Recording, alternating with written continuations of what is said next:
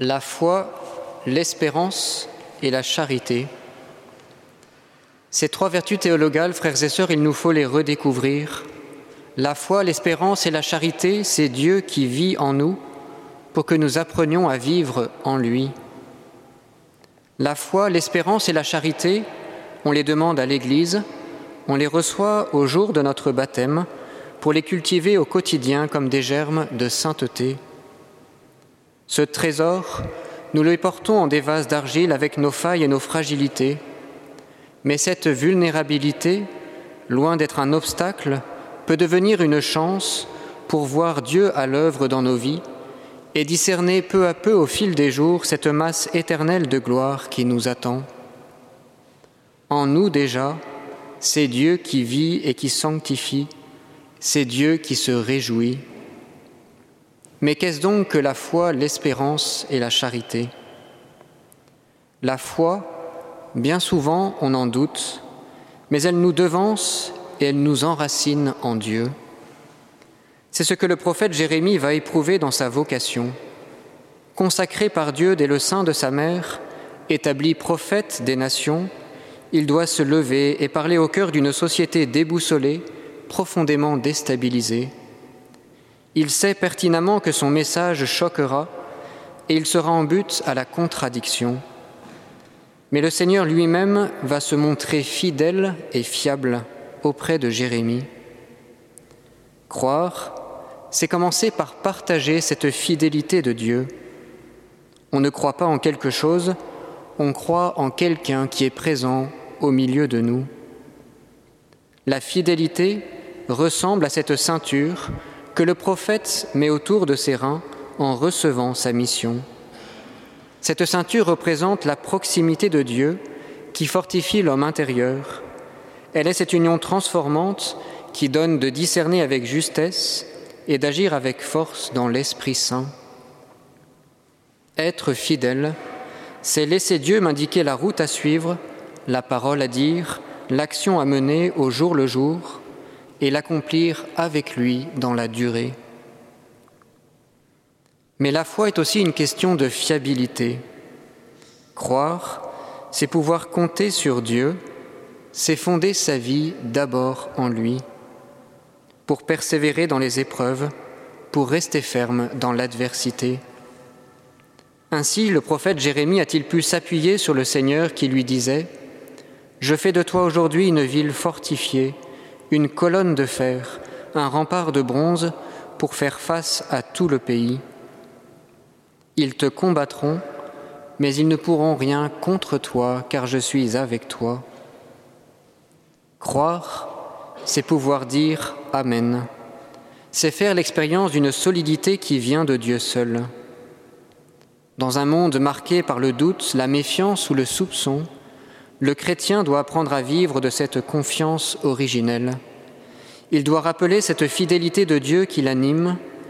Il doit témoigner de cette fiabilité éternelle qui l'affermit et le fonde à tout jamais dans l'éternité. L'espérance. L'espérance, elle surprend toujours, mais elle ne déçoit jamais. Les prophètes surviennent souvent là où on ne les attend pas. Ils surgissent quand on ne les espère plus. Ainsi les voit-on apparaître dans toutes ces zones de turbulence ou de désespérance de nos existences, dans nos lassitudes, dans nos tâtonnements. Dieu envoie ses messagers, il leur demande de manifester sa proximité. Les prophètes de l'espérance suscitent à la fois de l'étonnement et de l'agacement. Ils viennent déranger les habitudes, ils viennent questionner nos systèmes de pensée pour en démontrer la vanité et la vacuité. Et c'est bien ce que fait Jésus parmi les siens à la synagogue de Nazareth lorsqu'il leur dit Sûrement, vous allez me citer ce dicton Médecin, guéris-toi toi-même, et me dire Nous avons appris tout ce qui s'est passé à Capharnaüm, fais donc de même ici dans ton lieu d'origine. La parole n'est pas encore sur leur langue, mais voici Jésus qui la sait tout entière. En dénonçant tout haut ce que chacun pense tout bas, Jésus indique ce qui parfois pourrait nous enquister, la morosité, l'habitude, l'indifférence, l'acédie. À quoi bon, dirions-nous? Tous ces mouvements du cœur viennent régulièrement nous anesthésier, nous asphyxier. Ils nous empêchent d'accueillir l'Évangile dans sa fraîcheur, dans sa pertinence, sa nouveauté, son actualité. Dans nos sociétés endormies et perpétuellement déçues, le chrétien porte en lui un souffle de vie, il est ce prophète de l'espérance, ce témoin de l'Évangile qui doit agir sans craindre de déplaire ou de susciter la colère. Il sait au fond de son cœur que l'espérance ne déçoit pas, et c'est pourquoi dans le Christ, il choisit d'aller son chemin en passant au milieu des siens. Enfin, la charité, c'est Dieu qui aime en nous.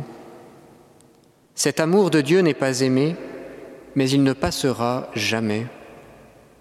La charité n'a rien à voir avec une quelconque générosité, car la charité, c'est l'amour de Dieu déposé dans nos cœurs, c'est le visage du Christ imprimé dans nos âmes, c'est l'Esprit qui aime en nous. Dans l'hymne à la charité que nous venons d'entendre dans la deuxième lecture, nous pourrions remplacer le mot amour par le mot esprit. Vivre dans la charité, c'est porter au monde cette marque de l'esprit qui ne passera jamais. C'est laisser transparaître ce visage de Jésus dans nos attitudes, dans nos actes, dans nos pensées, dans nos paroles. La charité ne sera jamais démodée car elle actualise l'amour de Dieu pour le monde. Elle concrétise sa proximité, elle personnalise son attention pour chacun de nous.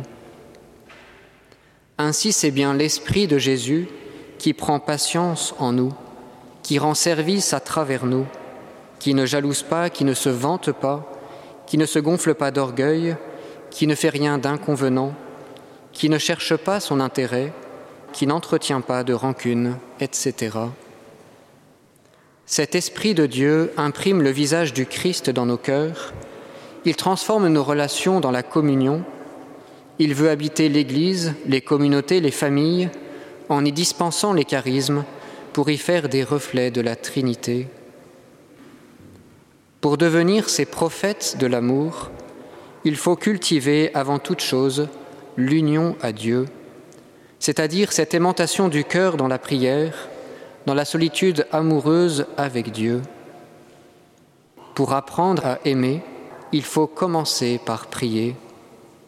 La charité bien souvent commence à l'oratoire et elle peut se poursuivre au réfectoire. Elle s'initie à l'Eucharistie et elle se poursuit dans les liens du quotidien.